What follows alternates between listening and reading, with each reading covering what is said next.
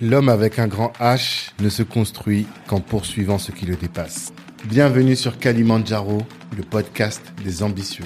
Je suis Tanguy de Bangui, cofondateur de Black Network, le réseau des assoiffés de réussite. Le but de ce podcast est de vous inspirer en vous montrant des personnes ordinaires qui se donnent les moyens de réaliser des choses extraordinaires. Tous les vendredis, on dissèque le parcours d'un ou d'une invitée pour découvrir les stratégies qu'il ou elle utilise pour atteindre ses objectifs. Prenez place, c'est parti.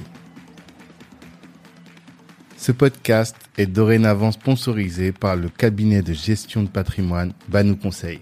Vous avez l'âme d'un investisseur, vous gagnez plus de 2500 euros et vous souhaitez développer votre patrimoine ou optimiser votre fiscalité, eh bien notre partenaire Banou Conseil, c'est exactement ce qu'il vous faut. Pour mieux connaître la boîte, moi je vous invite à écouter les épisodes 12 et 13 du podcast.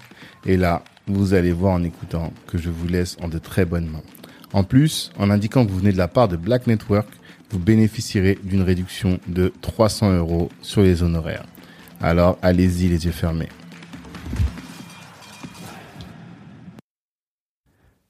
C'est parti. Raki, ça va?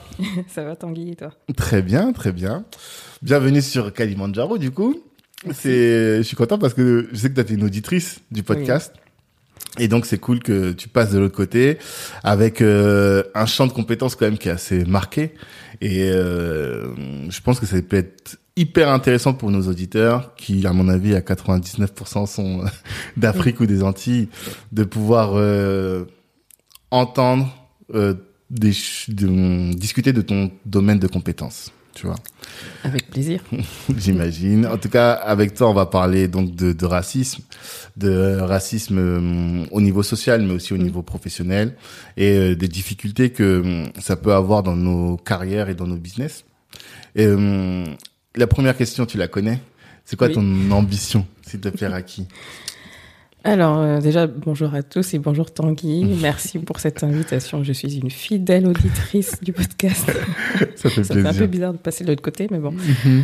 Euh, quelle est mon ambition? Alors euh, c'est c'est une ambition que je verrai, enfin que je verrai peut-être pas de mon vivant, mais ce serait de contribuer à mettre fin au, au racisme systémique en France déjà pour un premier temps. Et puis- Ouais, parce que ça va au-delà. Oui, oui, c'est mondial. Donc, euh, C'est mon- mondial quand même. Oui, enfin, oui. Oui, c'est vrai, mondial, oui, c'est vrai, À tous vrai. les niveaux, dans tous les pays. euh. Mhm. Ce que je vois, en tout cas, c'est que les personnes euh, qui ont la peau foncée sont désavantagées. Ouais, clairement. En tout cas, nous, c'est ce qu'on ressent aussi. Et euh, du coup, ça va être intéressant même de questionner la notion de racisme systémique. En quoi est-ce que toi, tu as pu déterminer qu'il sy- qu'il était systémique? Parce que, comme je te le disais en off, euh, ce que me disent souvent les gens, c'est que oui, il y a des gens qui sont racistes, mais le système en lui-même ne l'est plus. Tout le temps de l'esclavage n'est plus, le temps de la colonisation est fini. Maintenant, on est dans un système euh, qui est égalitaire Mm. et, euh, et on, il y a encore peut-être des, des, sais pas, on peut dire des ersatz, des gens qui restent encore racistes, mais le système ne l'est pas. Et nous, on pense que le système l'est, et c'est pour ça Mm. qu'on s'organise, quoi, tu vois. Ben, il ne l'est pas officiellement. Mhm. C'est-à-dire que ce n'est pas affiché que qu'on a des politiques racistes ou que l'État Mhm. l'État français n'est pas raciste. Il est laïque, il est universaliste. euh, Mhm. En tout cas, ce n'est pas, ce n'est pas écrit. D'accord. Mais ce sont, euh, enfin, je, je vois des euh, des restes en fait de toute cette euh, histoire euh, de l'esclavage, Mhm. la colonisation, etc. Mhm. Et euh, quand on dit que oui, il y a des individus racistes, mais le système ne l'est pas, c'est un peu trop facile. En fait, ça fait reposer le poids de bah, de de cette problématique sur des individus, alors qu'en Mhm. réalité, ça dépasse un peu les individus. Mhm. Euh, Peut-être que je devrais définir qu'est-ce que le racisme. Après, Ah, après, on va ah, y venir. après, on va y venir, on va y venir. En tout cas, tu es la psychologue du racisme en France. Pour l'instant, je suis identifiée comme telle. D'accord. je suis identifiée comme telle puisque j'ai travaillé sur, je travaille sur le sujet encore Mm. aujourd'hui et ça m'intéresse. Donc, euh, ouais. D'accord. D'accord. Mais on va y revenir effectivement. Avant ça, quand même, faut que tu te présentes. Oui. Tu vois, euh, parce qu'on me reproche souvent de faire l'épisode avant de que les gens se présentent. Donc, euh, comment tu te présentes? Comment je me présente? Donc, je suis Raki, euh, 30, euh, je sais plus, 7. Ah, je dois avoir plus ton jeune âge. que moi? Ah ouais? Je viens d'avoir 38, mais bon, on est de la même génération. que- oui, on est de la même génération. c'est sûr. Mm. Euh, je suis maman de deux enfants, je suis Mhm. psychologue et docteur en psychologie sociale. Mhm. Je suis française d'origine euh, sénégalaise, Peul. Apple, Oui. d'accord, je Ouais. savais pas. Ah bon, ça se voit pas Si, maintenant que tu me le dis, je dis ah oui, c'est vrai, j'aurais dû le savoir. Tout le monde me dit la même chose. Non, c'est vrai, j'aurais dû le savoir, effectivement. Non, pas de souci. Et ton cabinet voilà est installé je- à Chantilly. Là, on est à Chantilly. Là, on est à Chantilly, dans l'Oise, oui, dans, Mm. mon- dans mon cabinet. D'accord. Euh, j'ai, en fait, quand je me présente aux entreprises, euh, j'ai maintenant pris l'habitude de dire que j'ai trois casquettes, comme ça, ça va plus vite. Ok. Euh, je dis que je suis chercheuse parce que c'est d'abord mon. Encore mon- aujourd'hui? Oui, enfin, pour moi, c'est une identité. Ok. Quand tu es chercheur, une fois que tu es chercheur, euh, c'est Hmm. pas un truc que tu me mets sur off, tu vois. Tu es toujours euh, en mode. euh, voilà, tu essaies de lire, de comprendre, d'écrire, enfin, Mhm. tu vois, et de de- d'expliquer un peu euh, des, phénomènes, etc. Donc euh, c'est plus un état d'esprit, même si aujourd'hui je suis pas rattachée à un, laboratoire de recherche où tu vois ça peut venir aussi, c'est aussi en cours, euh, ça peut venir dans l'année ou autre. D'accord. Donc je suis chercheuse, Mhm. je suis euh, consultante aussi pour les entreprises et les organisations Mhm. sur cette question du racisme, mais sur la question de la diversité et de l'inclusion euh, en général. Ok. Et euh, je suis psychologue, donc Mhm. euh, je là je fais de la, Consulte. je consulte, je fais de la thérapie individuelle D'accord. dans ce cabinet-là pour les personnes qui se déplacent en tout cas. D'accord. Euh, chercheuse, chercheuse, hum, j'avais lu il y a maintenant quelques années, je pense que ça va faire au moins deux ans, hein, eu un extrait de ta thèse sur les menaces des stéréotypes. Oui. Et quand tu dis que tu fais de la recherche, sur ce sujet-là, précisément? Oui, enfin, je pense que quand tu es chercheur, tu peux. C'est plus un état d'esprit en fait, donc que tu. J'explore plein de sujets, pas que Mhm. la menace du stéréotype. C'est ce sur quoi j'ai fait ma thèse. D'accord. C'est le sujet qui m'anime encore euh, aujourd'hui. hein. Euh, Je, je trouve des exemples dans le quotidien, dans ce qui se passe dans la société, etc. Mhm. Mais euh, je m'intéresse à plein d'autres euh, sujets à côté, comme le racisme, tu vois, qui est pas directement lié. Enfin, il y a des connexions, mais c'est pas, Mhm. Pas direct. Donc, euh, Ah, menace, ah le- la menace des stéréotypes, c'est pas que du racisme, c'est ça que tu veux Euh, dire non, pas du oui, tout. bien sûr. Pas Pour du le tout. sexisme aussi. euh, Voilà, le sexisme. le Toi, en plus, ta thèse, c'était les femmes et les noirs. C'est ça. Ma, ma thèse, elle porte sur le concept de menace du stéréotype. Mhm. Et j'ai travaillé sur deux populations, parce que quand tu fais une thèse, ben, il y a des objectifs derrière. Tu veux Mhm. montrer, euh, tester un facteur, montrer quel est son, son impact. Ouais. Et donc j'ai travaillé sur les femmes d'un côté et sur les noirs de France de l'autre, Mhm. avec des objectifs différents, tu vois. D'accord. Bon, je sais pas si je vais rentrer dans les détails, c'est pas intéressant. Si, ça l'est. Attends. Attends, c'est quand Non. le dur, j'ai voulu reprendre ta thèse parce que on parlait d'éducation avec ma femme sur la chaîne et notamment avec la différence d'éducation euh, homme-femme, Oui. tu vois. Oui. Et parce que j'avais fait l'expérience que euh, j'éduquais ma fille différemment de mon Mm. garçon sur plein de sujets et je m'en voulais terriblement et je m'étais dit il faudrait que je reprenne ta thèse pour voir exactement notamment sur euh, l'enseignement des mathématiques, tu vois, Mhm. euh, ma fille qui est beaucoup moins euh, sur les abstractions et qui est plus sur euh, tu vois elle fait du piano elle fait des Mhm. trucs qui sont très Plus manuels. ma- ouais plus manuels même si elle est pas elle est moins pas pas elle, enfin elle est douée à l'école hein Mhm. mais tu sens qu'il y a des trucs c'est moins son sujet quoi et je me suis dit mais ça se trouve c'est moi qui ai fait ça et du coup je voulais donc c'est intéressant aussi pour tout le monde Il y a des choses qui passent, oui. C'est-à-dire Mm. que les, là, tu parles de stéréotypes de genre, euh, Mm. euh, mais ça passe aussi dans l'éducation, tu vois. c'est ça Dans la manière dont tu vas t'adresser à ta fille, ce que tu vas lui proposer comme euh, activité, euh, bah, ça va être empreint de tes stéréotypes. Mais si tu t'en rends compte, c'est parfait, vraiment. après il faut changer c'est autre mais- chose tu vois Mais tu vois, Mm. c'est- ça passe. Tu vois. C'est sûr. En tout cas c'est l'impression que j'ai eue. Donc je trouve que c'est intéressant quand même à évoquer. Mais peut-être effectivement, euh, on va faire comme à, à la fac, définissons les termes du sujet. Oui. Peut-être on va parler d'abord de effectivement le racisme. Qu'est-ce que c'est? Comment toi tu Comment- définis? Ah, tu préfères commencer par le racisme que Oh. par les stéréotypes? Oui, comme pas. Ouais. Ok. Allons-y. Ah, ça y est, tu m'interroges. non, parce qu'on va parler beaucoup de racisme. Commençons par les stéréotypes et de ce que ça, ça entraîne comme, euh, Là, ça est en train de... Je suis en train de réfléchir. Tu m'as Ah, tu m'as perturbé. J'ai perturbé ton plan. non, en plus... euh, non, mais allez, commençons. Stéréotype. Parce que, euh, en fait, on a mentionné menace stéréotype deux ou trois fois et Oui, si les auditeurs ne savent pas, enfin, que c'est je pense que les gens ne savent pas du tout ce que c'est. C'est clair. Bah. Même moi, avant de travailler sur le sujet, je savais pas. Mais comment cette tente est venue? C'est ça, en fait, la question que j'étais en train de me poser. C'est-à-dire que euh, t'es une enfant, tu fais ta vie, tu t'orientes vers la psychologie. Déjà, pourquoi? Alors, moi, j'ai eu un parcours où j'ai fait des études euh, scientifiques. Ok. Donc, j'ai eu un bac S. Mhm. Euh, mais j'ai pas tout de suite fait de la psycho. Ok. J'ai d'abord fait des mathématiques. D'accord. Pourquoi? Parce que j'aimais bien les mathématiques, je savais pas quoi faire après. Ok. Et euh, comme je savais pas quoi faire, je me suis dit, bon, bah, je vais faire prof de Je maths. Euh, Mmh. voilà, on m'avait dit prof de maths. tu voulais bien. être prof de Je maths voulais être prof de maths, ouais. Ok. C'était mon objectif. Il n'y avait pas beaucoup de filles pour le coup du coup. Non, enfin, on était un tiers de filles dans Ok, quand au même, lycée, euh, au Mm. parcours euh, scientifique. Donc, euh, voilà. Ensuite, quand j'ai fait des études de mathématiques, on était peut-être euh, 2% de filles, 5% de filles. C'est ça, ce que je me disais. Enfin, il y avait 5 filles dans l'amphithéâtre. Mm. Donc, euh, c'est ça. Je me doutais bien que c'est pas le, le, le secteur qui est. plus, non, non, non. Bon, j'ai fait ça pendant deux ans. En fait, j'ai toujours été intéressée par la philosophie. Et j'ai rencontré la philosophie comme tout le monde euh, en au terminale. lycée, en terminale. Mhm. Et euh, en tant que scientifique, j'étais très frustrée d'avoir que deux heures de philo Mhm. par semaine. Mhm. Et du coup, euh, j'allais souvent au cours de philo de ma, ma copine qui était en L. On avait le même prof, donc il m'a dit, OK, vous pouvez venir. Donc j'allais, je, je relisais leurs cours, en et tout. plus, quoi. Voilà, je prenais des cours en plus, je lisais leurs cours. euh. Donc j'étais, j'ai- j'aimais beaucoup la philo, mais je savais pas ce qu'on pouvait en faire non plus. Donc je, je suis allée dans la voie un peu, euh, tu as sécurisé. Les parents te disent bon, ils te font un travail. machin. Mhm. Et donc euh, j'ai fait ça, mais bon après j'ai fait des mathématiques. Ok.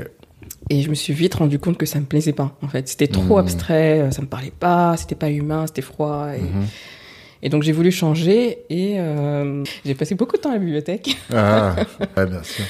Mais et donc j'ai lu, quoi. euh, oui, et puis j'ai lu euh, quasiment tout ce qu'il y avait euh, de, phi- enfin dans le, le- comment dire, dans l'étagère, dans le rayon euh, philosophie, j'ai quasiment tout lu. Ok. Jusqu'au jour où je tombe sur un livre de psychologie. Mhm. Tu vois, la psychologie, euh, historiquement, ça vient de la philosophie. Mhm. Et c'est la manière un peu scientifique de répondre aux questions de, philo- de philosophie. Ok. vois. Je tombe dessus et waouh, là c'est Eureka, Révélation. la révélation du Hmm. siècle. C'est ça que je veux faire. Ok. C'est la discipline qui permet de répondre aux questions philosophiques de manière scientifique. D'accord. Ensuite, euh, j'ai voulu le faire, on m'a dit non, et puis euh, j'ai dit ok, d'accord, je vous écoute, je recommence mon année, mais en fait non, je- ça me plaît pas, Mhm. et j'ai fait euh, tout pour aller à Paris Descartes, en tout cas. Ok. Là encore, j'ai rencontré du, des stéréotypes et presque du racisme, hein, c'est-à-dire que quand je voulais faire, euh, j'avais visité parce qu'à l'époque, bon, c'était pas digitalisé, hein, on allait dans Mhm. les facs pour visiter, pour prendre le, le dossier d'inscription. Mhm. et j'avais visité la, la fac de Paris Descartes et j'avais trouvé ça magnifique. Mhm. Et euh, j'ai dit à la psy de, de l'université où j'étais, c'était l'université de Cergy, Mhm. que je voulais aller à Paris Descartes. D'accord. Elle me dit non, euh, c'est pas trop pour les gens comme vous. Ah ouais? Le mieux c'est d'aller à Saint-Denis, Villetaneuse, euh, C'est incroyable. tu vois, parce que bah, là-bas il y a plus de gens qui ont ma couleur. Donc je serais t'a pas dit ça refusée. Oui, La oui, elle m'a psy dit ça. La psy et puis euh, tu sais le CIO là euh, Mm. pour l'orientation. Mhm. Ils m'ont dit que Paris Descartes était ex- extrêmement. euh, c'était sélectif, tu vois. En plus, c'était sectorisé. C'était Ouais. le sud de Paris, le 16e, machin. Mhm. Moi, petite provinciale, euh, j'allais jamais être euh, acceptée là-bas. D'accord. Donc, il fallait même pas que je me postules. postu- que je postule, que je prenne la peine de prendre, prendre le dossier. Et bien sûr, je ne l'ai pas écouté. Je suis partie Ouais. dans toutes les facs. J'ai fait, j'ai fait mes dossiers partout. Mhm. Et euh, tous les autres ont refusé, sauf Paris Descartes. C'est bien. Oui. Du coup, D'accord. voilà. Du coup, j'ai fait tout le parcours. euh, Des- même les viltaneuses, tout ça. aussi, Ils ont tous refusé parce qu'il y, avait trop- il y avait trop de demandes en fait. Il y avait vraiment énormément de demandes en psycho euh, en première année. D'accord. En, en première année, on est 1000. Ah oui. 1000 c'est étudiants. Plus qu'en droit, hein. Oui. D'accord. 1000. Je Ensuite, ça s'écrème année après Ouais. année. T'as 50% à peu près d'échecs. D'accord. Et donc, j'ai fait 50%, licence. c'est beaucoup. ouais. ouais, non, ouais.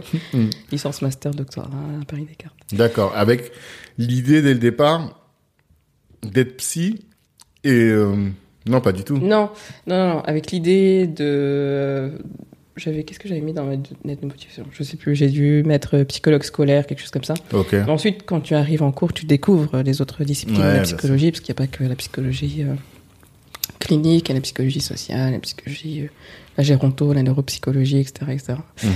Et dès mon premier cours de psychologie sociale, je suis euh, littéralement tombée amoureuse de cette discipline en me disant c'est génial. Hmm. Mais qu'est-ce qui t'a attiré Parce que on peut demander Parce que- déjà, c'est quoi la psychologie sociale? Ah, la psychologie sociale, en fait, c'est la psychologie qui permet de bah, de répondre, enfin de d'expliquer les phénomènes euh, humains.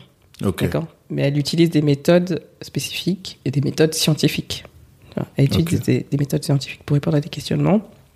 Et on travaille et on prend en compte euh, plusieurs éléments. tu Mhm. vois. Maintenant, quand je, je dis ça à mes patients, c'est la psychologie sociale, c'est la psychologie donc qui permet de prendre en compte vos, donc vos croyances, vos appartenances groupales et le poids de la situation Mhm. dans l'explication d'un phénomène. C'est-à-dire que si tu as fait une crise d'angoisse euh, dans tel endroit Mm. et dans tel autre endroit, tu pas de crise d'angoisse, mais moi je vais essayer de chercher, on va essayer de chercher qu'est-ce qui fait que Mm. tu as une crise d'angoisse dans telle euh, situation. Et c'est un élément de la situation qui, qui t'a peut-être euh, influencé. D'accord. Donc c'est ça. Et on travaille euh, en psychologie sociale sur plein de sujets comme euh, le conformisme, l'obéissance. Toi qui cites très souvent l'ouvrage de, euh, de Cialdini, euh, Ah, Influence, Influence et manipulation, manipulation, bah, oui, c'est un oui. psychologue social. Ah ok, d'accord, je savais même pas. Donc c'est une autre discipline, tu vois. D'accord. Mais des- du coup, vos références, c'est pas Freud. Et euh, ce qui est tout ce qui est dans le, le, le subconscient Ouais. et tout. Non, Un, là c'est un plus. peu, c'est-à-dire qu'on touche un peu à la clinique, c'est-à-dire toutes D'accord. les disciplines en réalité, elles sont, C'est sûr. Elles sont, euh, elles s'apportent les unes les autres. Donc Mhm. euh, non, nos, nos références, nos- mon référentiel, c'est pas Freud. Ok.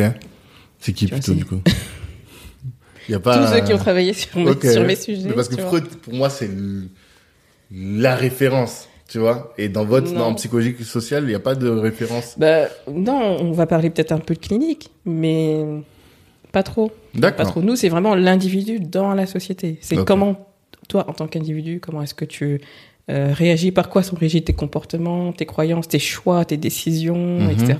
En Mhm. fonction de ton environnement euh, euh, immédiat, en fait. euh, Mhm. Ton environnement familial, ton environnement professionnel, ton environnement physique. D'accord. Et à quel moment tu t'orientes vers les stéréotypes et vers le racisme?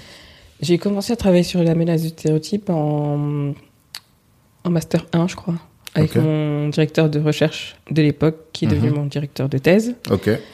Et j'ai travaillé sur le sujet un petit peu euh, en M1, en M2. Et ensuite, euh, j'ai fait un projet de thèse, donc ma thèse a été ensuite financée. Enfin, j'ai passé un concours, j'ai eu un financement. Mhm. Et euh, au départ, c'était une thèse sur la menace du stéréotype chez les femmes. Ouais. Tu vois. Ok. chez les femmes. Et pendant que je faisais ma thèse, il y a eu une polémique en fait en 2010, Mhm. une polémique d'un ouvrage euh, de euh, comment il s'appelle euh, Hugues, euh, Hugues Lagrange, Hugues Ouais. Lagrange, le déni des cultures. Ok. Et en gros, et puis il faisait le tour des plateaux télé, les journaux avaient repris ça. C'était un sociologue qui a Mhm. fait une étude sur les cultures, etc. Et à un moment donné, soit il, enfin, il dit que, ensuite j'ai lu le livre et j'ai vu que ça allait plus loin, mais il faisait une, euh, une corrélation entre origine ethnique et délinquance. Tu vois. Et en gros, avec un, avec un graphique disant que les Noirs étaient beaucoup plus délinquants que tous les autres. Ok. Et, euh, et, là, et là, je me suis dit, tiens, les Noirs, c'est intéressant comme groupe. Mhm. Il y a un sujet. En Ok. fait, j'y avais même pas pensé. Ah, pour toi, c'est pas un objet de recherche particulier? Si, mais j'y avais pas pensé. Ok, d'accord. Alors, juste pour que tout le monde euh, se dise- sache de quoi je parle, quand je parle de menace du stéréotype, je vais peut-être le, le Ouais, définir tu peux maintenant. définir, tu vois, Mm. la menace du stéréotype, c'est défini comme étant la crainte que l'on ressent quand Mhm. on est sur le point de. Enfin, c'est la crainte qu'un individu ressent quand il risque de confirmer par euh, sa performance ou bien son comportement les stéréotypes négatifs associés à son groupe. Mhm. Par exemple, je suis un- une femme noire ou un homme noir, je sais que les autres me voient comme étant pas intelligent, pas intelligente, Mhm. pas compétente. Donc je suis dans une situation où on va évaluer mes compétences intellectuelles. Mhm. Il faut que ce soit lié au stéréotype. Ben, je vais me mettre la pression, je vais me dire il faut absolument que je leur montre que ce qu'ils pensent de moi et de mon groupe, ce n'est pas vrai. Parce Ouais. que moi, je sais que je suis intelligente. Donc, je vais me mettre la pression pour y arriver. Je vais me mettre la pression tellement que je ne vais pas y arriver, finalement. Mm. Et je vais involontairement confirmer le stéréotype. C'est ça. Pardon. Et euh, c'est ça l'effet de menace stéréotype. C'est un espèce de cercle vicieux. Tu as peur de confirmer le stéréotype, tu finis Mm. par le confirmer. Mm, mm, Et l'exemple le plus récent euh, que j'ai trouvé, c'est bah, la finale de l'Euro mm. Ok. avec les trois euh, jeunes, Ah oui, oui, oui, les, Footballeurs.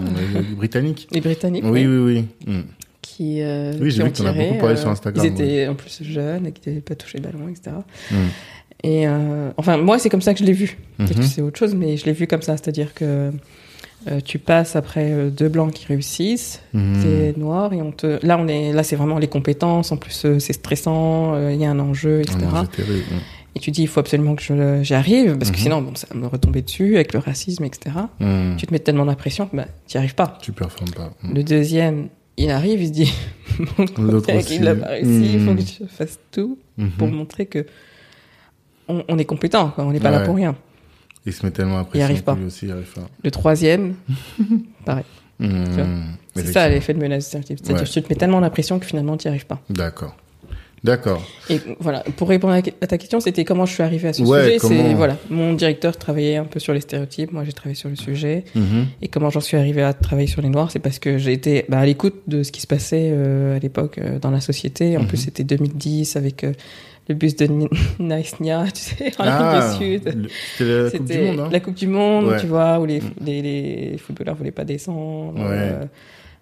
Mais est-ce qu'on avait attribué à la couleur aussi Anelka. Oui, oui, oui, attends, tu, tu- Ah. tu te souviens pas Moi, je regarde pas le foot, en fait. Ah. Du coup, je, je, je suis pas allergique au foot, pas- mais ça passe un peu au-dessus. Je, je suis pas, euh, j'aime pas le foot, mais je viens d'une famille avec euh, un père et des frères qui adorent le foot, donc euh, Tu vois ce qui se passe. je, vois ce qui se passe. Mm, et mm, du mm, coup, euh, on attribuait tout aux, aux joueurs, à Anelka et compagnie, en disant qu'ils sont mal élevés, c'est des, gens- c'est des jeunes de banlieue, ils sont pas respectueux, etc. Enfin, il y avait tout un, il y avait tout un, et toute une atmosphère en fait Ouais. euh, liée à ça. Et tout ça, ça t'a conduit à définir, de, à travailler sur ton Sur sujet. les- ouais, à travailler sur les noirs. Ouais. Ok. Je- ouais. Et là, euh, je peux pas résister à te demander c'est quoi le fruit de tes recherches au final. Qu'est-ce que t'en as tiré? Déjà, quelle a été la problématique et ensuite, qu'est-ce que t'en as tiré de Alors, ta thèse? euh, alors, pour pas être trop long, parce que en fait, pour les femmes, c'était autre chose. C'était, Mhm. on, on testait, on testait euh, un nouveau facteur qui est la perception de soi, tu vois, la manière dont tu te perçois. Mhm. Et j'ai trouvé que, euh, euh, je dis que je vais pas en parler, après j'en parle. ben oui, parle, tranquille. J'ai trouvé que. Attends.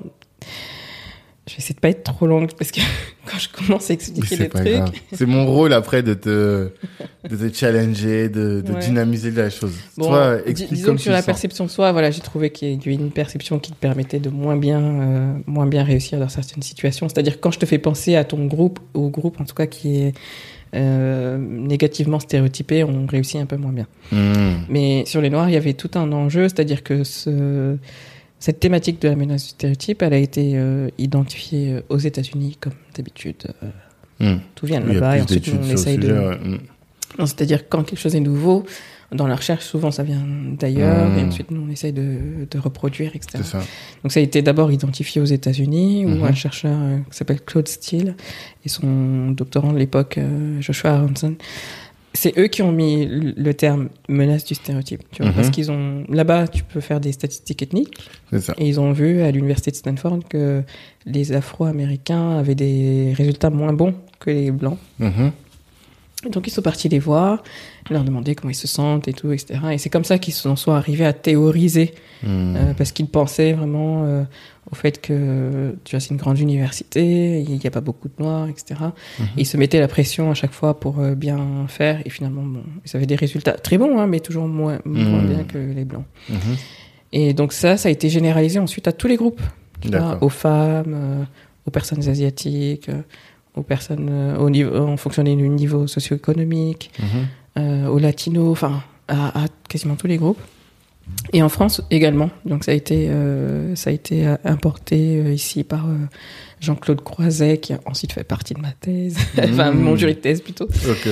Euh, Je sais et y avait il y avait aussi. Pap Ndiaye, oui, C'est ça, oui, mm. parce que j'ai tra- parce que parce que euh, je suis en train de, de mélanger les discussions. Mais parce que quand j'ai, je me suis dit tiens les noirs c'est intéressant, j'ai acheté plein de bouquins sur les noirs et j'ai lu La condition noire de Ndiaye Ah, et d'accord. dedans j'ai retrouvé l'effet de menace. En fait il le, Ok. le disait pas comme ça, mais c'est les personnes qui, qui témoignaient euh, Hmm. disaient quelque chose qui me faisait penser à ça. Ok. J'ai D'accord. pris contact avec lui, je l'ai vu, je lui ai présenté mon projet, il m'a dit c'est génial, Hmm. et je l'ai eu dans mon jury. D'accord. Voilà. Et donc euh, voilà, cet effet de menace, il a été généralisé partout, en Mhm. France aussi, mais jamais sur la population noire de France. Et en Mhm. plus, moi j'enseigne à la fac, donc je, je- on parle de stéréotypes, de racisme, machin. On parle souvent des Afro-Américains, jamais des Noirs en Ouais. France. Parce qu'il n'y a pas de stats aussi. Parce qu'il n'y a pas de stats et parce que... Enfin, il y a plein d'explications. Il n'y a pas de stats, donc on peut pas... euh, Non, c'est pas parce qu'il n'y a pas de stats. C'est parce que personne ne l'avait fait. Tu vois. C'est- c'est- on n'a pas besoin de stats pour, euh, pour euh, montrer que cet effet existe. Ah ouais? Non, enfin, c'est-à-dire que les stats euh, les a mis sur une piste en se Mhm. disant pourquoi est-ce qu'ils réussissent moins bien. Hmm. Du coup, ils ont mis en place un protocole expérimental Mhm. pour montrer que quand le stéréotype est présent à l'esprit, on y arrive moins bien. Ok. C'est-à-dire qu'ils ont pris deux groupes, des noirs et des blancs. Mhm. Pour un groupe, ils ont présenté un test d'intelligence qu'ils ont présenté comme, enfin, intitulé test Test d'intelligence. d'intelligence, ouais. Un autre groupe, ils ont pris le même test, c'est-à-dire les mêmes questions, mais Sans intitulé, test non, d'intelligence. intitulé euh, test de raisonnement. Mhm.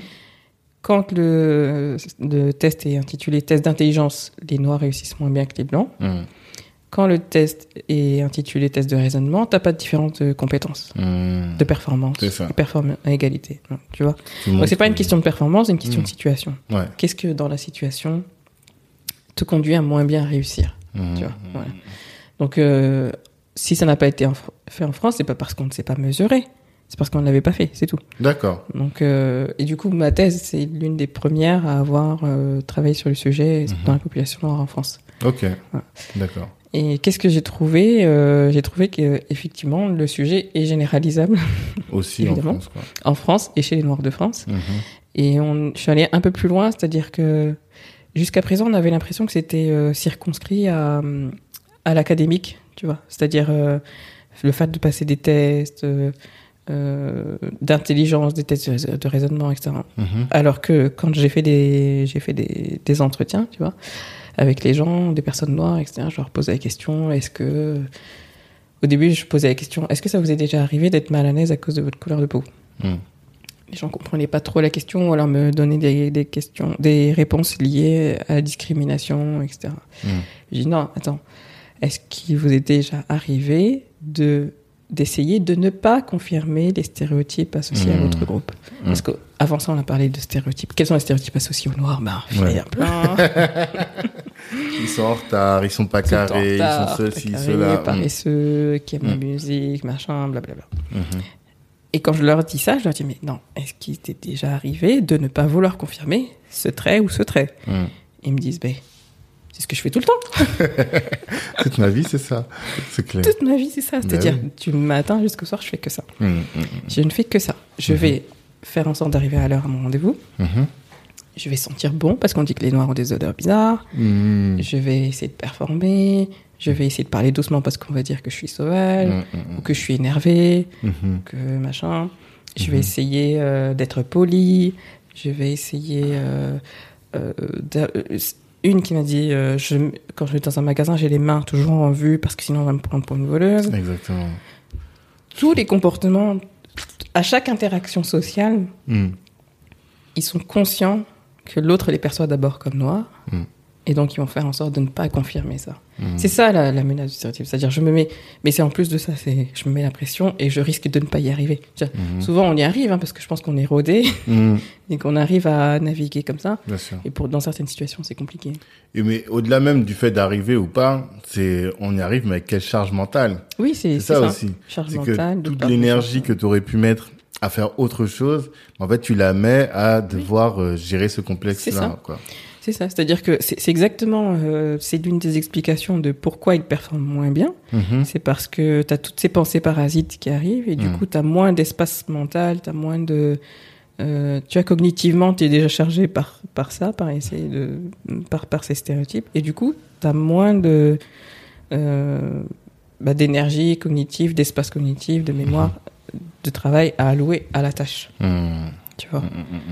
Donc, c'est pour ça que tu réussis. Et mais après, toi, ton travail, c'est d'expliquer, c'est pas de proposer des solutions ou... C'est d'expliquer et de réfléchir à certaines pistes. D'accord. Je sais que certaines pistes fonctionnent. Et Mhm. ensuite, euh, ma thèse, elle a aussi testé, euh, je parlais de perception de soi, c'est-à-dire comment est-ce que je me perçois. Et quand je parle de perception de soi, en fait, il y a deux types de perception de soi. D'accord. Donc la perception de soi indépendante et interdépendante. Indépendante, c'est-à-dire que je me vois comme un individu unique et distinct des autres. Ok. Je suis Tanguy, je suis pas comme euh, machin, je suis moi, tu vois. Mhm. La perception de toi interdépendante, c'est le fait de se voir comme appartenant à un groupe. Mhm. C'est nous. C'est nous contre les autres. Ok. vois. Et ça, euh, ça existe chez tout le monde, parce qu'on est tous des individus et tous appartenons à des groupes. groupe. Sauf que on se voit pas. euh, ça, on switch en fait entre ces Mhm. différents modes euh, en fonction de la En fonction situation. de la situation, ouais. Et donc, euh, et mes résultats ont montré que quand tu activais plus le- l'indépendance, Mhm. quand la personne pense à ses propres ressources, etc., elle arrive un peu mieux à faire face à cette situation de menace. tu vois. Mhm. Parce que quand euh, enfin, t'actives, c'est vraiment de la manipulation pour le coup. on manipule en fait. euh, D'accord. On met en place des protocoles pour, les- pour faire penser ça aux gens. Ah, Et, du coup, quand t'actives ben, l'interdépendance, surtout quand la- le- au groupe est associé euh, des préjugés, des stéréotypes négatifs, Mhm. on y arrive un peu moins bien. d'accord.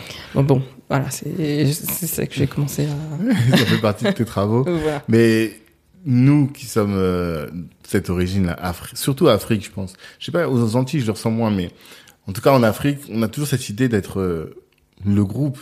On n'a pas cette euh, cette individualisation de la personne, c'est moins fort. Je sais pas si, tu- si tu l'as J'allais nuancer un peu mon propos parce que le groupe il peut être euh, aussi source de force, tu Mm. vois, euh, source d'identité, de force. Mais là, on est dans un contexte, euh, tu vois, occidental, français, où on te met dans une situation d'évaluation, D'accord. où euh, là, c'est toi qui compte, tu vois, c'est- ta performance qui compte. Mhm. Mais il y a des recherches qui ont montré que quand euh, euh, dans une salle par exemple, euh, il y a d'autres personnes qui te ressemblent, Ouais. d'autres femmes, d'autres hommes, d'autres hommes noirs, d'autres femmes Mhm. noires, etc. On a moins cet effet de menace. Ok. Ou quand il y a un rôle modèle, tu vois, quand l'expérimentateur Mhm, mhm, est noir et de la même couleur que toi, du même genre que toi, même Mhm. origine que toi, t'as moins cet effet de menace. Oui, je me souviens même, je sais pas si tu te souviens de ça, que quand Black Panther est parti, est sorti, je t'avais demandé, je t'ai dit, mais parce que tout le monde a commencé à débattre dans la communauté, mais pourquoi est-ce que euh, les gens se rendent aussi fous pour un film et tout, ça n'a pas beaucoup de, de sens. Et moi, dans ma tête, je me disais toujours, mais en fait, on avait besoin de ça. Mm. C'est un rôle modèle. Et effectivement, là, ce que tu montres, c'est que le fait d'avoir un rôle modèle positif, ça va avoir un impact sur notre euh, Oui. notre crainte à nous, sur notre euh, positionnement par rapport au, Mais oui. à la menace de stéréotypes. Mais oui, mais oui, parce que déjà le rôle modèle, il te permet de te projeter. Mhm. c'est quelqu'un comme moi, il est arrivé à cette situation-là, donc Mm. ça veut dire que je peux, je, potentiellement, je suis capable aussi. C'est ça. Tu vois. Mm. Et étant donné que la menace du stéréotype, c'est le fait d'avoir peur de confirmer un stéréotype négatif, Mhm. le fait d'avoir un rôle modèle, ça neutralise en fait. Ça te Mm. montre déjà que c'est pas vrai. Mhm. Tu peux y arriver. C'est ça. Tu vois.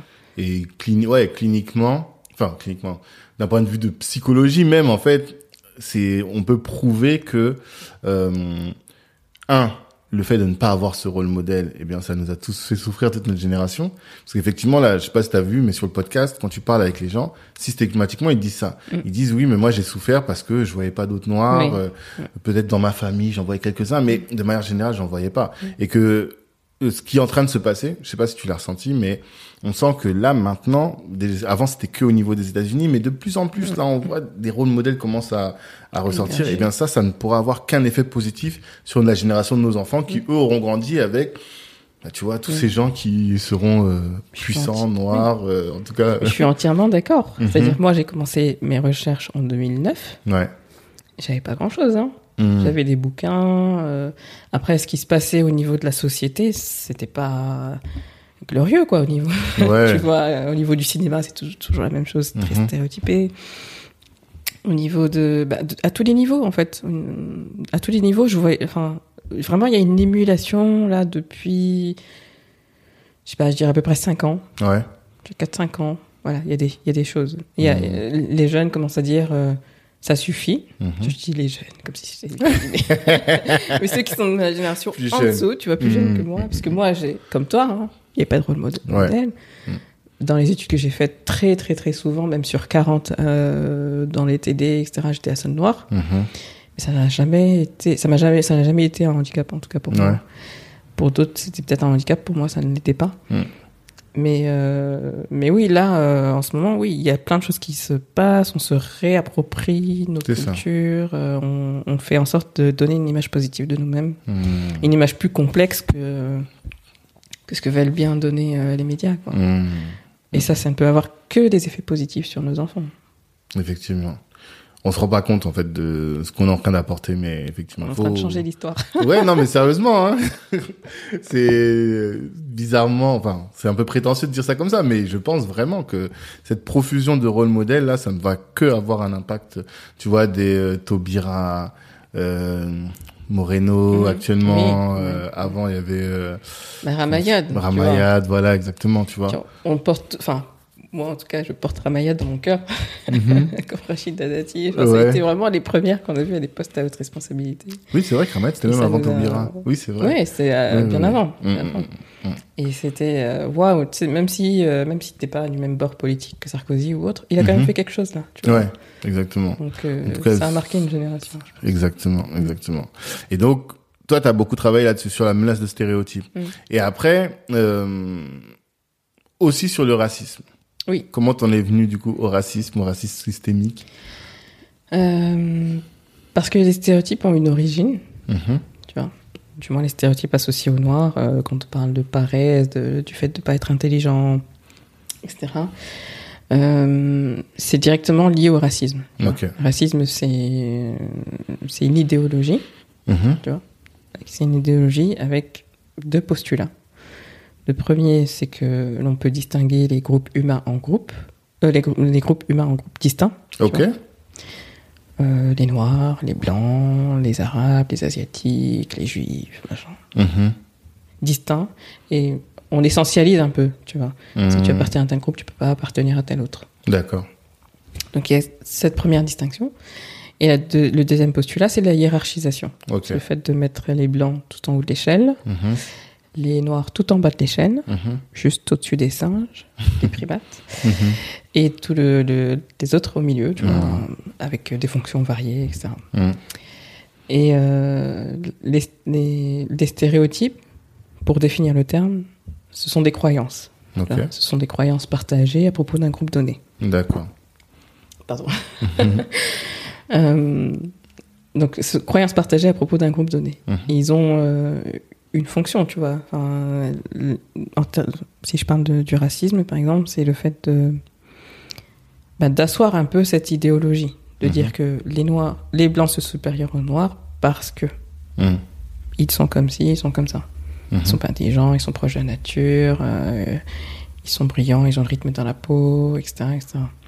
Tu vois Donc, euh, euh, quand j'ai travaillé, quand j'ai travaillé sur les Noirs, avant même de travailler sur l'effet de menace du stéréotype, il fallait travailler sur la notion de stéréotype. Quels, étaient, quels sont les stéréotypes associés aux Noirs Mhm. Je sais pas, moi, tu vois. Mhm. Je- je- J'en ai une connaissance euh, comme ça, mais pas de Qui connaissances assoupçonne, mais- Ouais, bien sûr. pas d'articles dessus. Mhm. Euh, je ne peux pas apprendre ce qui a été fait aux États-Unis et le Transposer. transposer ici parce qu'on n'a pas la même histoire. Mhm. Il a fallu d'abord faire une étude sur les stéréotypes. Ok.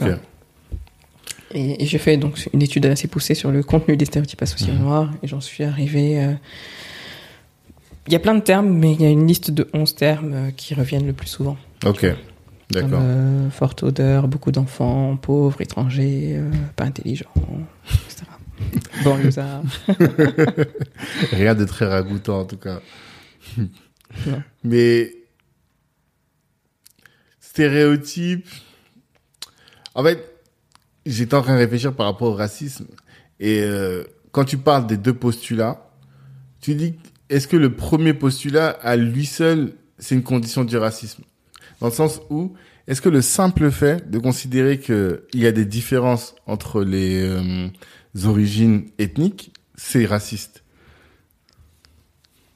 Non, le, postu- le premier postulat ne, ne suffit pas à lui-même. Ok, d'accord. C'est vraiment la hiérarchie. Ok, d'accord, ok. Ce qui est raciste, c'est de dire, euh, bah, voilà, tu, en tant que noir, tu n'y arriveras pas parce que Mm. tu peux pas, parce que c'est dans tes gènes, tu vois. Ouais, ouais. Non, parce que et dans les, quand tu commences dans les discussions, il y a plein de gens qui vont te dire, euh, par exemple, le communautarisme, c'est du racisme. Mm. Tu vois, ne serait-ce que ça. Ah non. Mais il y a beaucoup de gens qui le pensent, Non. tu vois. Alors, la distinction entre différents groupes, elle est naturelle. Ouais. Tu vois, c'est naturel de faire des distinctions entre les groupes. Mhm. Euh, on a bien, enfin, il y a bien des frontières, il y a des pays, il y a des, il y a des ethnies, il y a des langues, il y a des religions. Enfin, il y a Mhm. plein de groupes différents, tu vois. Mhm. Chaque groupe a son propre système de valeurs, de, de croyances, de fonctionnement, etc. C'est ça. Et en soi, l'existence de ces groupes ne pose pas de problème. Ça, c'est l'histoire de l'humanité. Donc, Mhm, euh, bon. mhm. C'est objectif. non. Et en plus, euh, enfin, les stéréotypes. Enfin, euh, quand on parle de stéréotypes, euh, également, il y a, il y a, c'est aussi un biais le stéréotype. C'est-à-dire qu'à partir du moment où tu, tu distingues deux groupes, eux Mhm. et nous, Mhm. bah, t'as deux biais qui apparaissent. Et ces, bi- ces biais-là euh, précèdent un peu les stéréotypes. Je D'accord. fais un cours. Vas-y, mais c'est ça dont on a besoin. Je. En fait, le biais de le biais d'assimilation ok. où euh, euh, Toute Où dit- euh, ils sont tous pareils. Ouais. Ce sont tous les mêmes. Mhm, mhm, Tous les Noirs sont pareils, tous les Français sont les mêmes, mhm. Les Parisiens. Tu vois, quand je te dis des choses comme ça, les Parisiens, Ouais, ouais. les Marseillais, il y, a- il y a plein d'idées qui viennent euh, quand je vous dis ça. Je vois très bien. Euh, les gens du 16e, Mhm. les Américains, enfin bref, on peut continuer à l'infini. Donc, euh, le biais d'assimilation, ce sont tous les mêmes. Donc, mes croyances, je vais les appliquer à tous les À membres de ce groupe-là. Exactement. Euh, et le biais de contraste, c'est-à-dire ils ne sont pas comme nous. Ah, parce qu'ils sont On est pareils. différents. Ils sont, On est nous, on n'est différents. pas pareils. Ok. On est différents. D'accord. Donc, à nous, on va s'appliquer d'autres croyances. À eux, Mhm. on va leur appli- appliquer des croyances. Mhm. Et le problème des stéréotypes, c'est pas qu'ils existent en soi, parce que les stéréotypes ont aussi une fonction, c'est-à-dire cognitivement, notre cerveau, il peut pas euh, traiter. il- Il, Mhm. traite déjà plein d'informations.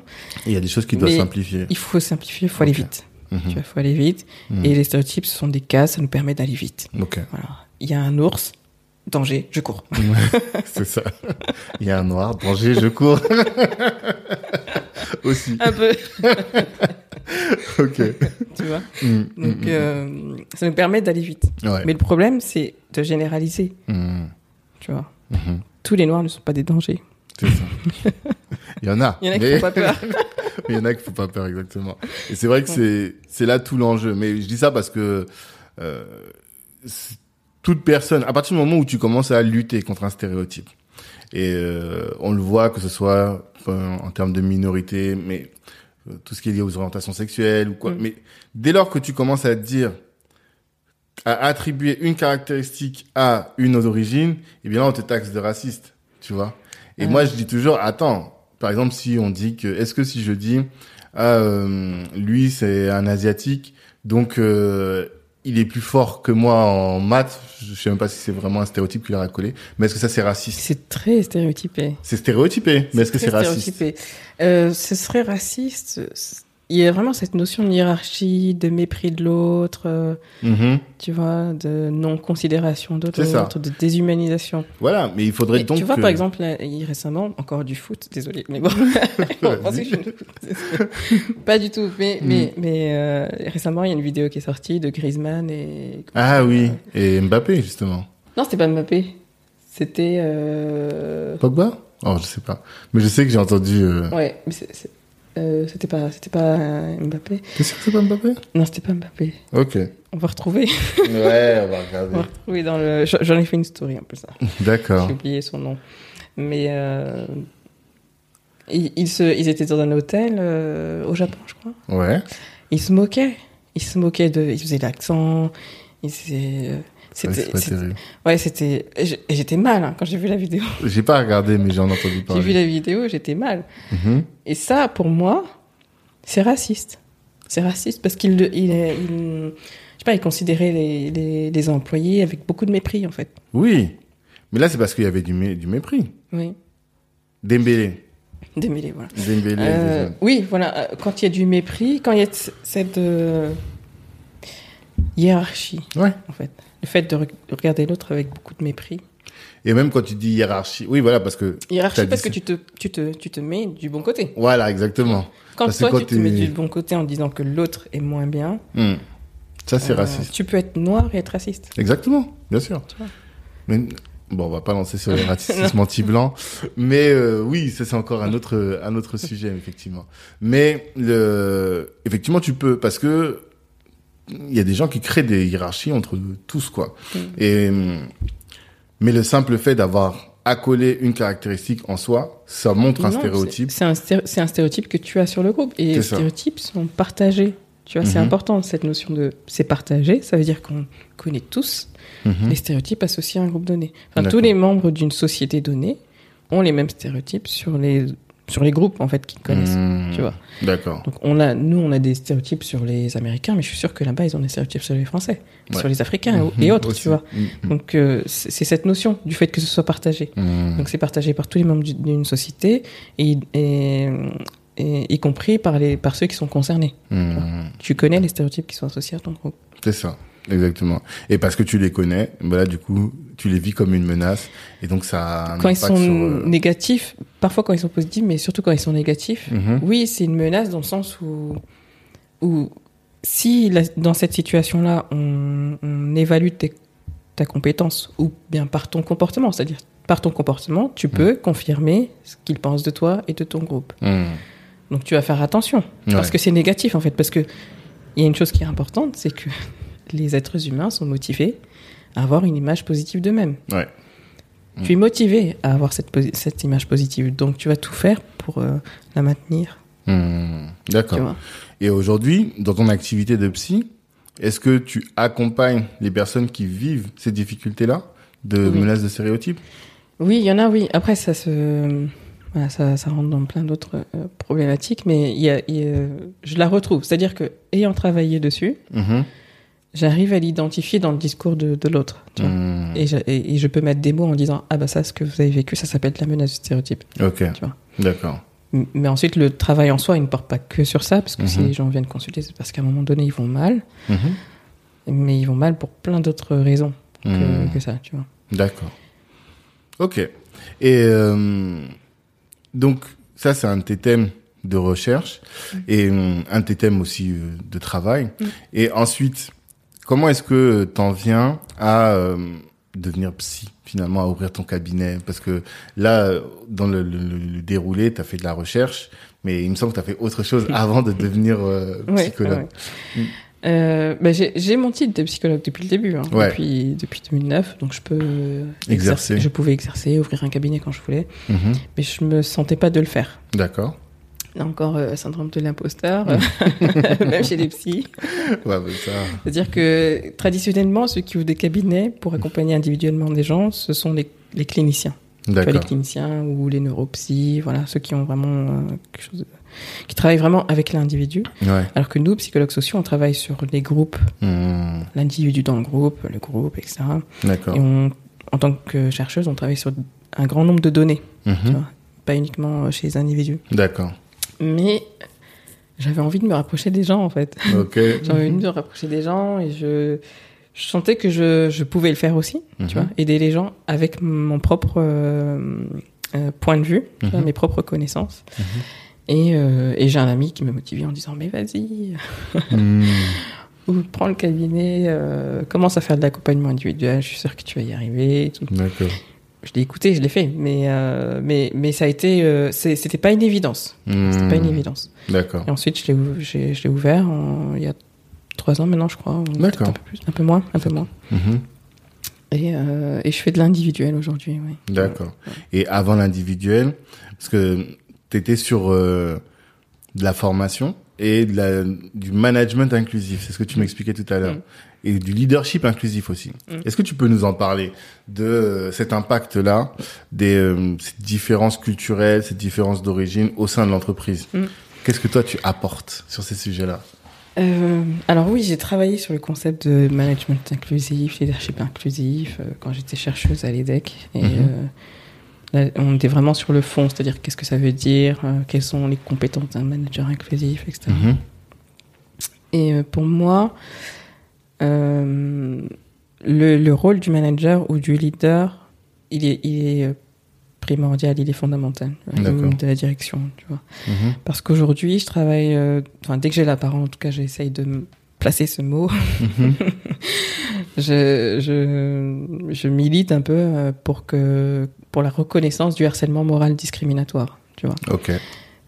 Euh, je sais pas si, en tant que juriste, t'en as déjà entendu parler, mais dit rien du tu vois, on parle beaucoup de harcèlement sexuel, Ouais. sexiste. Tu Mhm. il y a eu des lois, il y a eu plein d'actions. euh, tu vois, Mhm. maintenant, euh, il y, a, il y a plein de choses qu'on ferait pas aux femmes dans les entreprises. Ouais. Tu vois, En parce tout qu'on fait cas, on- attention. En- en cas, on est éveillé on là-dessus. veille quoi. à, à ce Mm. que à ce que il y ait pas de sexisme ou de harcèlement. Il y en a, Mm. mais on fait Ouais, attention. Au moins, on est sensibilisé. On est sensibilisé à la Mm. question. Et le harcèlement moral discriminatoire, c'est un type de harcèlement moral. Mhm. Euh, bah, là spécifiquement, celui sur lequel je, je mets l'accent, c'est sur l'origine. D'accord. Donc, ça veut dire qu'il y a des personnes qui sont en entreprise et euh, euh, en raison de leur origine sont harcelées. Mm. vois. Et ça commence souvent par des petites blagues sur ton origine. euh, là encore, très stéréotypé. Mhm. Ah, mais il fait chaud, mais toi, tu dois te sentir bien. Enfin, t'as pas le droit de dire que t'as chaud, tu vois. Je T'as vois. pas le droit de dire que t'as chaud, t'as pas le Mhm. droit de dire que t'as froid, t'as pas le droit de. Tu vois. Mm. Parce qu'on va toujours te renvoyer à ton origine. Donc ça commence comme ça. Bon, c'est quand c'est quand on rigole ensemble, ça va. Ouais. Rire rire avec la personne, ok. Mhm. À partir du moment où la personne ne rit plus, là, ça devient euh, un Problématique. peu euh, problématique. Et le harcèlement discriminatoire, il commence par ça. Il commence, enfin, très souvent par des remarques, mais ça peut être autre chose. Mhm. Et crescendo, ça monte en fait jusqu'à. euh, J'ai des personnes qui. qui. qui comment dire Qui vivent même de la discrimination au sein de l'entreprise en raison de leur origine. D'accord. Alors, si je reprends le fil de, du, pour, pour que les, les gens euh, puissent euh, savoir de quoi je parle quand je parle de harcèlement moral discriminatoire, pour moi c'est important. Pourquoi? Parce que c'est au même niveau, au niveau des, des lois euh, européennes et françaises, que le harcèlement sexuel. Tu vois. Euh, sauf que le harcèlement sexuel c'est lié au genre euh, et euh, aux femmes, mais pas que. Tu vois. Mm. L'origi- le, euh, le, le fait de, dire, de Harceler, sévir contre euh, le harcèlement lié à l'origine, c'est au même niveau hiérarchique dans les. Juridiquement. Juridiquement parlant. Mhm. Sauf qu'on n'en parle jamais. Ouais, c'est ça. Moi, c'est un mot que j'ai jamais entendu, tu vois. Ça Alors existe. que- Il y a des dispositifs législatifs qui existent, mais on n'en parle pas. D'accord. Et, euh, et pourquoi ça me tient à cœur? Parce que ça commence comme ça, par des blagues, etc. Mhm. Ensuite, euh, ce qui se passe, c'est que la personne, euh, bah, ça te fait plus trop rire, en fait. Qu'on, Mm. Toujours, on te renvoie à tes origines, qu'on se moque de toi. On se Mhm. moque de toi. Tu vois, on fait des blagues racistes, euh, on Mhm. va jusqu'à dire, ben, j'aime pas les noirs, mais toi, je t'aime bien, etc. Mm. Et il y a une ambiance que tu supportes plus, et Ouais. du coup, tu vas voir ton manager. Et Mhm. tu dis, bah voilà, dans l'équipe, euh, voilà ce qui se passe, etc. Je me sens pas trop bien parce que. voilà. Et ton manager, s'il est pas sensibilisé, il va être dans le déni. On Mhm. parlait un peu de déni tout à l'heure. Le Ouais. déni fait beaucoup plus de mal que tout. Donc euh, il va être dans le déni en disant. Mais non, tu exagères. euh, T'es sûr que ça va chez toi ce sont que des T'es sûr que t'as blagues, pas euh, d'autres problèmes psychologiques en ce Mhm. moment euh, Et Mhm. puis c'est que des blagues, t'as pas d'humour. Ouais, ouais. Tu vois, euh, en gros, c'est faut prendre sur soi, quoi. Tu vois Mhm. Sauf que bah, ça continue. Il fait pas des, il fait pas de, il fait pas de, il recadre pas. Mhm. Ça continue et du coup, ça, ça commence à psychologiquement être pesant pour toi. D'accord. Et tu commences à t'isoler. Tu. Mhm. Tu t'isoles, euh, soit tu changes de bureau, tu dis plus bonjour, tu manges plus avec tes collègues, euh, Mm. etc., etc. Mais quand tu vas, quand tu commences à faire ça, on te convoque Mhm. parce que ton, ton comportement n'est pas, euh, Ouais. et ton comportement est problématique. Ouais. Sans se poser la question de l'origine du comportement, quoi. Non, et puis même quand tu vas en parler, ils vont te dire oui, mais en gros, t'exagères quoi. Donc de victime, tu passes à coupable, Ouais. tu vois. Et ensuite, tu te mets en arrêt maladie, euh, etc., etc. Et ça va jusqu'au. Je, parlais de discrimination parce que ça va aussi jusqu'à jusqu'au fait de pas te donner tes primes, Mhm. de pas te faire avancer, euh, Mhm. etc., etc. Sous toutes les formes de discrimination qu'on peut imaginer dans, dans une entreprise. C'est ça le harcèlement moral Ouais, c'est discriminatoire. ça. Et quand les gens vont très mal, ils finissent par euh, venir chez moi Mhm. parce qu'ils m'ont entendu parler de racisme Ouais. et de discrimination, etc. Mhm. Et donc, euh, mais ça, c'est un bout de chaîne. C'est pour ça que je te disais que mon ambition, c'est pas de soigner. Enfin, bien sûr que si, des si je les soigne, si ça va mieux, tant mieux. Oui, oui, Mais c'est quand même d'aller à l'origine du problème pour que ça cesse. Ouais. Mais ces gens, parce qu'en plus là, si tu soignes, mais comment tu fais pour que demain, s'ils aillent dans une autre boîte, Bah oui, qu'est-ce que tu fais dans une autre boîte ou même s'ils reprennent leur poste, ça va continuer parce Oui, que aussi. le management n'a- n'aura pas fait son, son Mhm. boulot en fait. Et euh, qu'est-ce que je peux me dire sur le management? Je dis, Moi, je dis que c'est c'est la clé en fait. tu Ouais. vois. Donc, si les managers sont sensibilisés à cette question-là du harcèlement moral discriminatoire, mais bien au-delà, hein, Mhm. à la question même de la diversité et de l'inclusion en fait, Mhm. du fait d'inclure euh, toutes les personnes qui sont dans l'entreprise dans toute leur euh, diversité Ouais. d'origine, de religion, d'orientation, euh, de handicap, euh, Mhm. d'âge. euh, tu vois, il y a 26 critères de discrimination, donc bon, on peut tous les citer. Il y a de quoi faire. Mais Oui, mais qu'est-ce que tu apportes comme solution concrètement?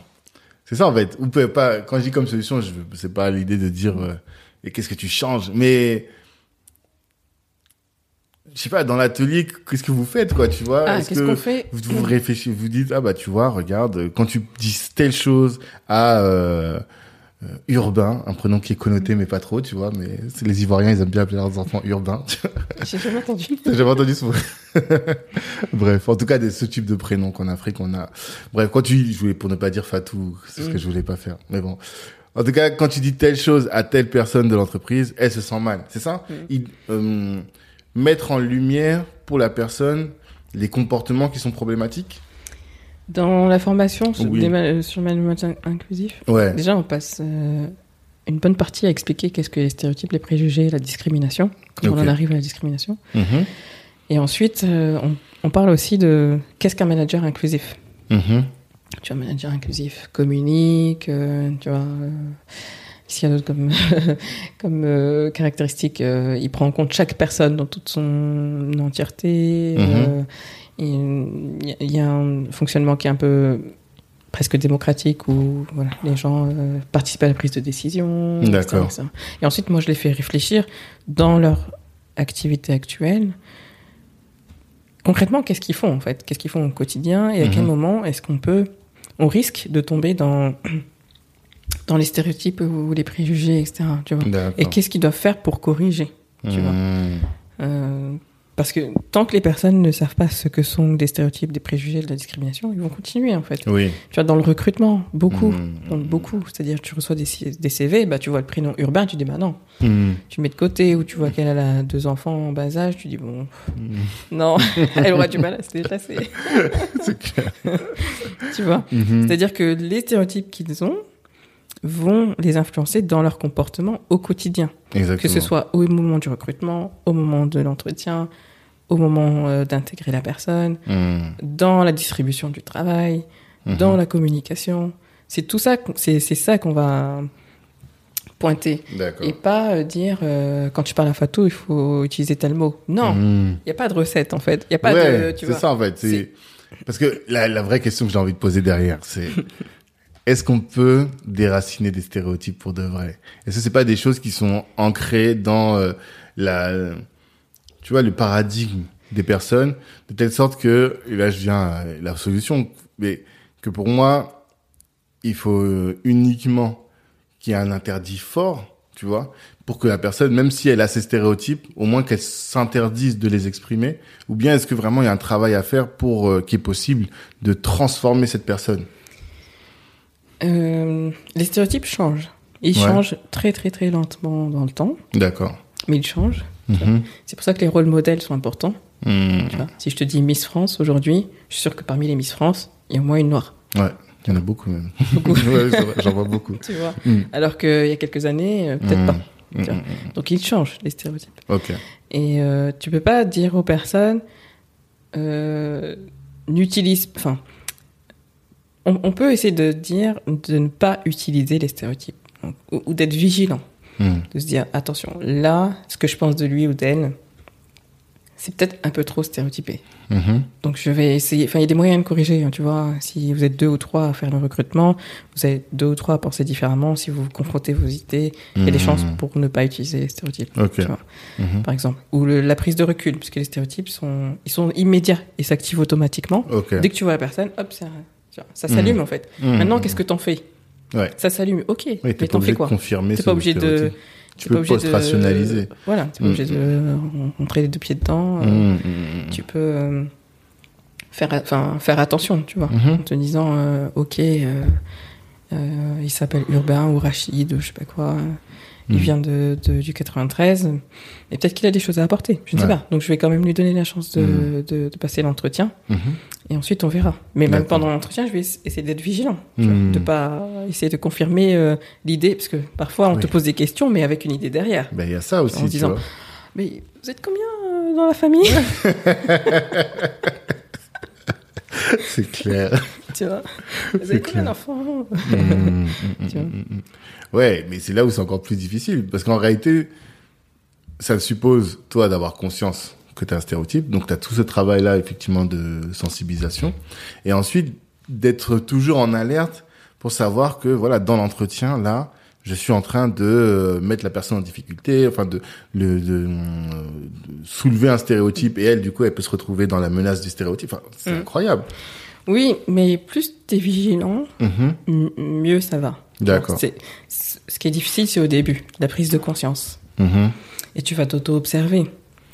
Moi, je leur dis, euh, il y a un exercice que j'aime bien, c'est la prochaine fois que tu prends le métro euh, et que tu vois des gens, essaye de faire attention à tes pensées. Vois. Tu vas voir, euh, je sais pas, euh, un Rome, Mhm. une maman africaine, je sais pas. Qu'est-ce que tu vas penser en fait? Que- Quel est ton comportement? Qu'est-ce que tu fais? Essaye de t'observer. Ouais. C'est comme ça que tu pourras avoir au moins le, le réflexe ou le, re- le recul sur C'est le toi-même. recul, quoi. parce que Mm, en mm, soi, les stéréotypes, tu peux pas les en- les enlever. Enfin, on les a tous, on les Ouais, partage tous. Encore une fois, je le dis, on les partage tous. D'accord. Les psys également, tout le monde, tout le monde. Mais qu'est-ce qu'on en fait? Mm. C'est ça la question. Qu'est-ce qu'on en fait? Et plus tu es confronté à des personnes qui infirment le stéréotype, parce qu'en réalité, il y a personne qui confirme à 100% le stéréotype. Bien hein. sûr. Mm. Tu vois, on, a- on est beaucoup plus complexe qu'une liste de de- d'affirmations. tu vois. Oui. En fait, c'est un choix de vouloir aussi voir, par exemple, quelqu'un qui est, euh, tu dis qu'il est tout le temps en retard, mais en fait, tu te rends compte que pour cette réunion, il est en retard, mais en fait, pour d'autres, il est à l'heure ou c'est, Ouais, sur le retard, euh... je sais pas si c'est un bon exemple. non, ou bien de dire, il, il est tout le temps en retard, donc il pose problème à la société, alors que tu te rends pas compte que à côté, il apporte énormément d'autres choses. C'est ça plutôt. C'est pas vraiment sur ça. C'est quoi? c'est c'est plus sur euh, quand tu vas dire euh, oh là là, les noirs ils sont toujours en retard. J'avais raison, j'aurais pas dû l'embaucher. Ouais. Les noirs sont toujours en retard, y a rien à faire. Hmm. Mais non, il est en retard, tu recadres. Ok. Il est en retard. Euh, par contre, la réunion c'est 9h, c'est pas 9h45, Mhm. tu vois. Au lieu de rester sur ta position en disant de toute façon les noirs ils sont toujours en retard et que Il va jamais pas, changer. Ah, Il va ok. jamais changer. D'accord, ok. c'est quand même dire tu vas quand même recadrer et il va corriger son comportement, tu vois. Et petit à petit, tu vas dire, bah, en fait, je pensais qu'il n'y arriverait pas, Mhm. mais il a réussi. Ouais. Ok. Donc, c'est pas une, pas une caractéristique essentielle du groupe. Tu vois, Mhm. quand on parlait d'essentialisation tout à l'heure, c'est pas une catégorie, c'est pas une croyance essentielle. Ils ne sont pas toujours en retard. Mhm. Non, peut-être qu'il y a une notion du temps différente, Mhm. mais si on recadre les choses, il, il peut très bien le Ouais. faire, tu vois. Bien sûr. Et ok. Là, je comprends. D'accord. Et pas dire, euh, oui, mais il apporte tout. Ouais. Et que c'est pas grave, c'est C'est pas grave s'il est en retard. Moi, j'aurais dit ça, tu vois. J'aurais dit, Bah non, ça veut dire que dans ce cas-là, euh, tu admets ouais. qu'il est en retard et que tu peux rien y faire. Oui. Mais Aussi non. Non. Ok. Là, Bon. tu tombes, là, tu tombes dans les stéréotypes en te disant, bon, bah, il n'y a rien à faire. Ouais. C'est les gens qui sont en retard. Et, et donc, quand tu auras des candidatures de personnes noires, tu vas dire, ah non, non, non, ils sont toujours en retard, j'en veux pas. Mais tu peux pas te dire, il est en retard, mais voyons s'il a pas autre chose à apporter. Tu peux aussi Oui, dire ça. oui, tu peux aussi te dire ça si tu veux. Mais l'idée, que- c'est comment tu vas faire pour changer ton regard sur lui. euh, En regardant, ben, quand tu dis que c'est un être complexe, Oui. En fait, il y a deux choses, effectivement. C'est que tu as raison. C'est que, un, c'est un être complexe. Donc, le fait que ce soit un être complexe, ça veut dire que tu peux pas le Le réduire, stigmatiser, ouais. le réduire à son retard et Mm. te rendre compte que bah, finalement il a des choses qui sont peut-être que le retard va euh, poser un problème mais que toutes ces autres qualités c'est ce qui va sortir la boîte de la difficulté tu vois Oui, mais après, bon, tu réfléchis après en tant que chef d'en- chef d'entreprise. Qu'est-ce Ouais. qui est important pour toi? C'est ça Est-ce que ce qui est important, c'est qu'il apporte du chiffre et qu'il fasse son travail? Mm. S'il est pas là à l'heure, s'il est pas là à la réunion, c'est pas grave pour toi. voilà Mais Mm. si pour toi c'est important que tout le monde soit là, Mm. tu vas pas euh, lui, lui, lui laisser euh, ce privilège-là d'arriver en retard Mm. parce qu'il est noir. ouais mais du coup là tu vas devoir travailler pour le le, le, le faire évoluer sur ce sujet là quoi Oui. Enfin, tu, tu vas le pointer comme tu le ferais avec n'importe quel autre employé finalement. ouais euh, Et pas rester sur tes positions. Ok. Ok, ok. Non, ben, c'est intéressant. c'est intéressant. Et euh, donc ça, c'est ce que tu fais dans le cadre du management inc- inclusif? Oui, quand je fais des formations, euh, management inclusif, diversité, Mhm. etc. On parle de, on parle de tout ça.